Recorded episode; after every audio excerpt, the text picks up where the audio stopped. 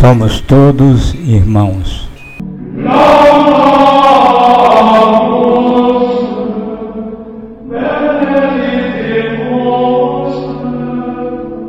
Primeira temporada, episódio 19.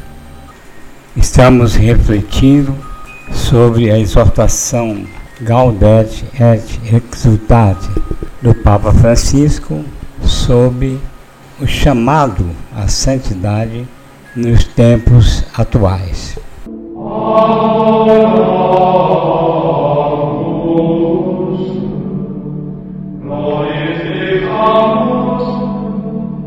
Estamos concluindo o terceiro capítulo desta exortação.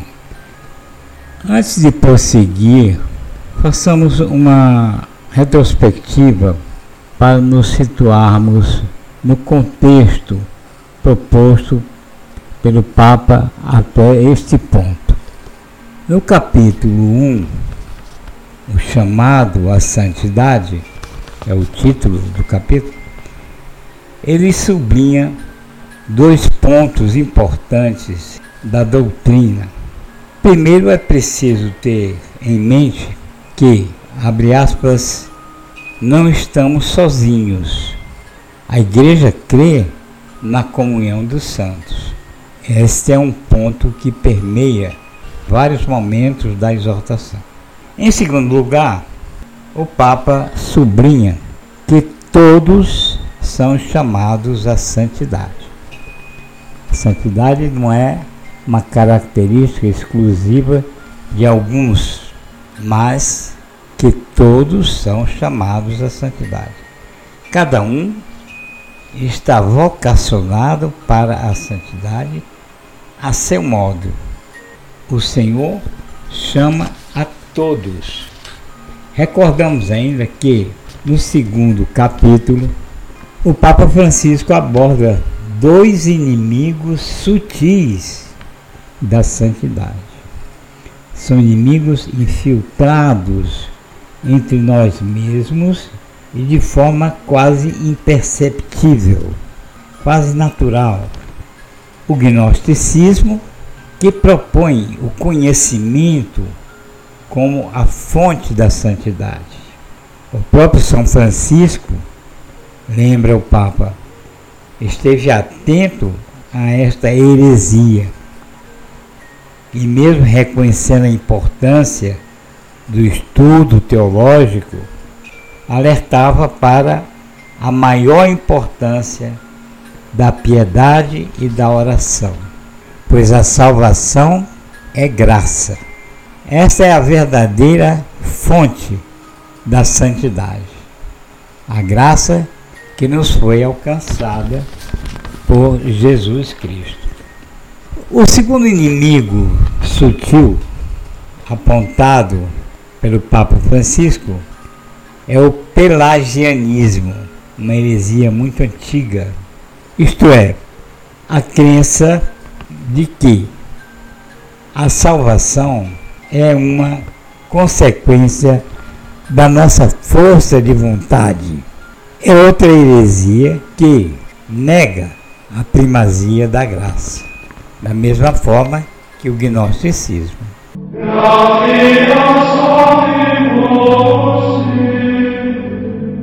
No capítulo 3, o Santo Padre propõe que a essência da santidade vai ser encontrada nas palavras do próprio Cristo, isto é, no Sermão das Bem-aventuranças, Mateus 5, de 3 a 12, e no Sermão do Juízo Final, Mateus 25, do 31 ao 46, onde Jesus considera a importância da misericórdia.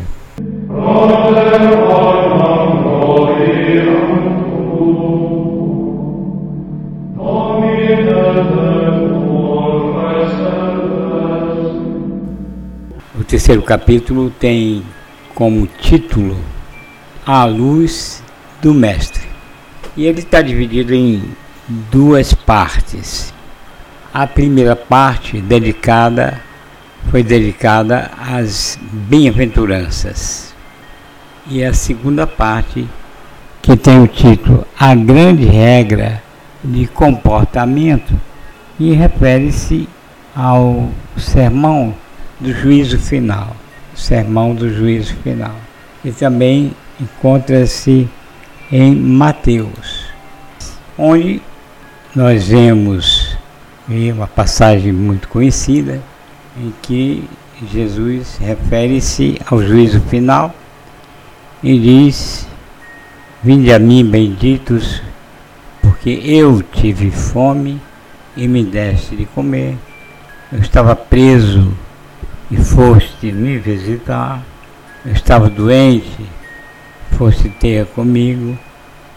Onde Jesus se identifica com os pequeninos.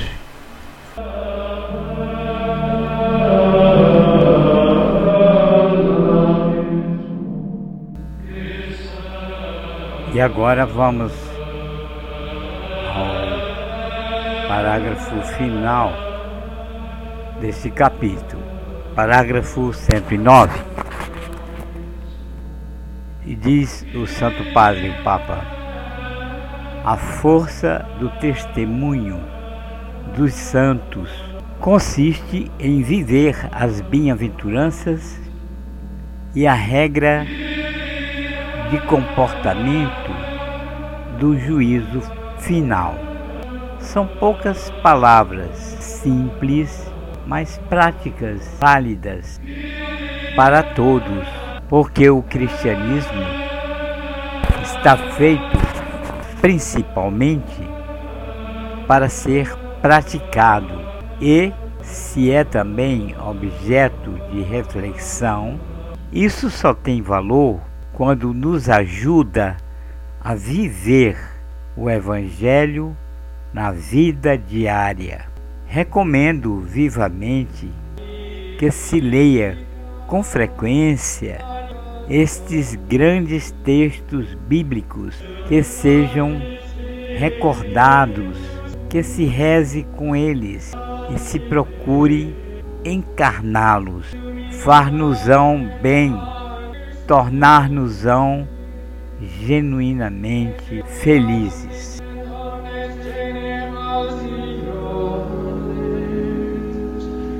Via fecit mihi magna qui